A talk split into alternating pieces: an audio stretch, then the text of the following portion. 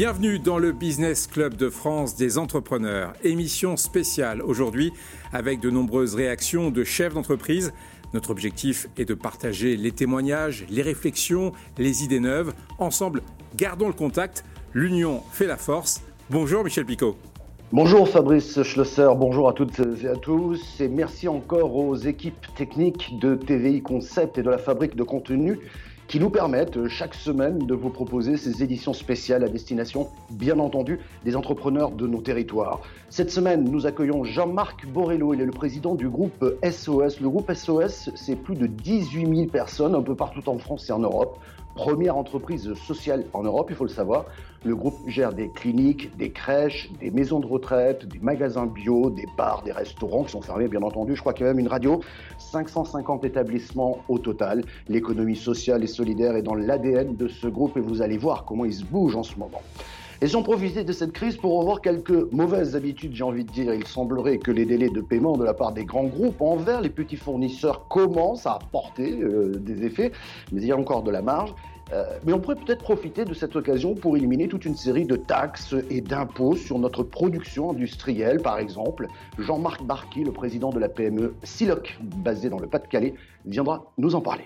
Et pour commencer, nous sommes donc avec Jean-Marc Borello. Bonjour, merci d'avoir accepté notre invitation. Bonjour Fabrice, bonjour Michel. Jean-Marc Borello, comme le disait Michel Picot, votre groupe est présent partout en France. Le groupe SOS est la première entreprise sociale en Europe.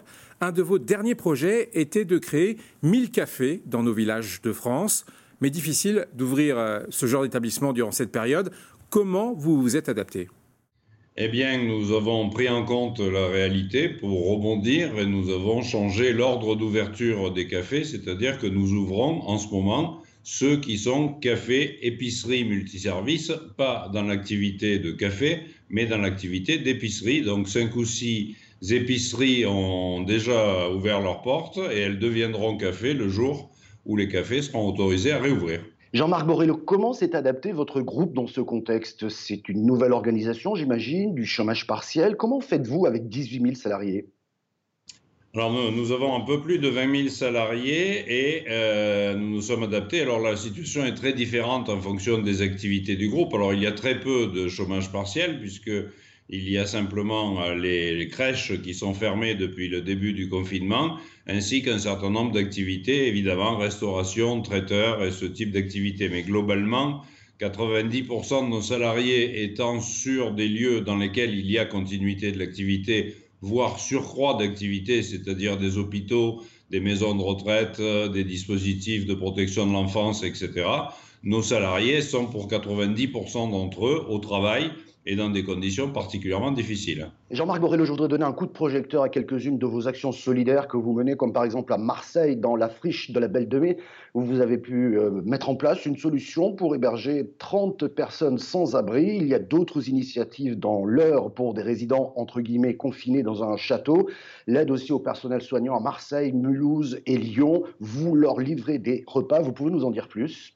Alors, au-delà de l'activité classique de gestion des hôpitaux et des EHPAD, nous avons une forte activité de solidarité. On héberge plus de 10 000 personnes en situation d'exclusion, c'est-à-dire personnes sans domicile ou migrants. Et évidemment, nous avons dû prendre en compte les conditions du confinement pour assurer leur sécurité. Donc, euh, les belles histoires, c'est la friche de la Belle de Mai à Marseille qui a mis à notre disposition des résidences d'artistes qui sont inoccupées pour pouvoir permettre d'héberger des personnes euh, qui étaient sans domicile et qui étaient dans des structures collectives, donc euh, avec euh, des risques de contamination dans la structure. Donc la, Belle de Mai a mis à disposition cette résidence d'artistes et on y héberge 30 femmes dans des cités, dans des studios indépendants qui leur permet de vivre plus correctement et en meilleure sécurité. Merci Jean-Marc Borello pour cette interview. C'est l'heure de notre rendez-vous Éco-Région. Écorégion, vous le savez, vous permet de découvrir l'actualité économique des territoires en reportage. Tout de suite, direction Holling, petite commune de 450 habitants en Moselle, pour rencontrer Pierre Gobi, horticulteur. Les horticulteurs, vous allez le voir dans le reportage de Via Mirabel, sont les grands oubliés de cette crise que nous traversons. Regardez ce cas très concret. C'est le temps idéal pour commencer à fleurir son jardin et pourtant, dans cette petite exploitation horticole, les allées comme les caisses sont vides en raison du confinement. Un énorme manque à gagner pour Pierre. Malgré les annonces de la secrétaire d'État euh, qui permettraient de vendre euh, les plants potagers, les petits fruits, les aromatiques, il n'y a pas euh, aujourd'hui de décision qui a été prise. On n'a plus de rentrée d'argent depuis le début du confinement. Il nous est encore possible de commercer avec les professionnels, mais malheureusement, ce n'est pas la plus grosse part de marché.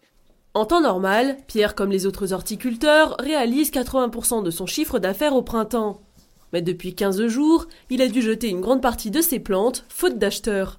On a jeté euh, les 15 derniers jours euh, pour plus de 25 000 euros de plants Heureusement, on avait une situation économique plutôt satisfaisante, mais c'est malheureusement pas le cas de beaucoup de mes confrères. Une sortie de crise économique de 2008 qui commençait à, s'atténuer. Une année dernière très compliquée avec euh, la sécheresse. Actuellement, où on fait euh, entre 70 et 80% du chiffre annuel.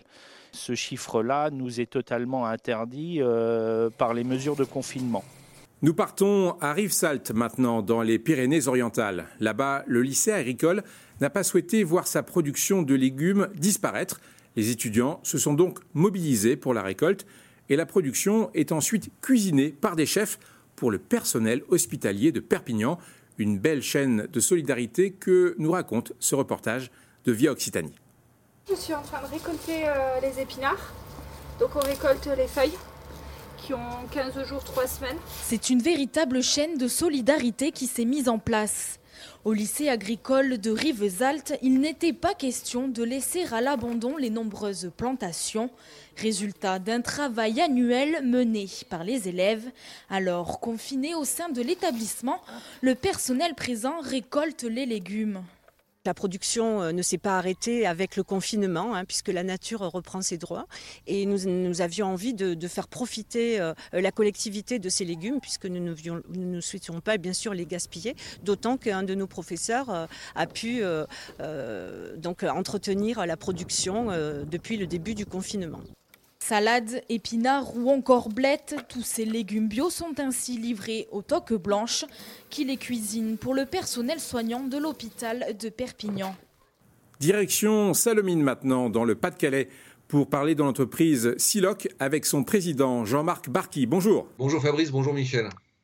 Jean-Marc Barqui, bonjour. Euh, Siloc fabrique des cols industriels. Comment ça se passe en ce moment pour vous? En ce moment, euh, ça se passe euh, bah, comme dans beaucoup d'entreprises industrielles. Hein. on est plutôt au ralenti. On est à moins 40% d'activité sur le mois d'avril. On s'attend à moins 80% au mois de mai. Et, j'espère qu'on reprendra un peu au mois de juin, euh, au moins sur 50% de l'activité. Mais c'est vrai qu'en ce moment, c'est très compliqué. Le chômage partiel a démarré.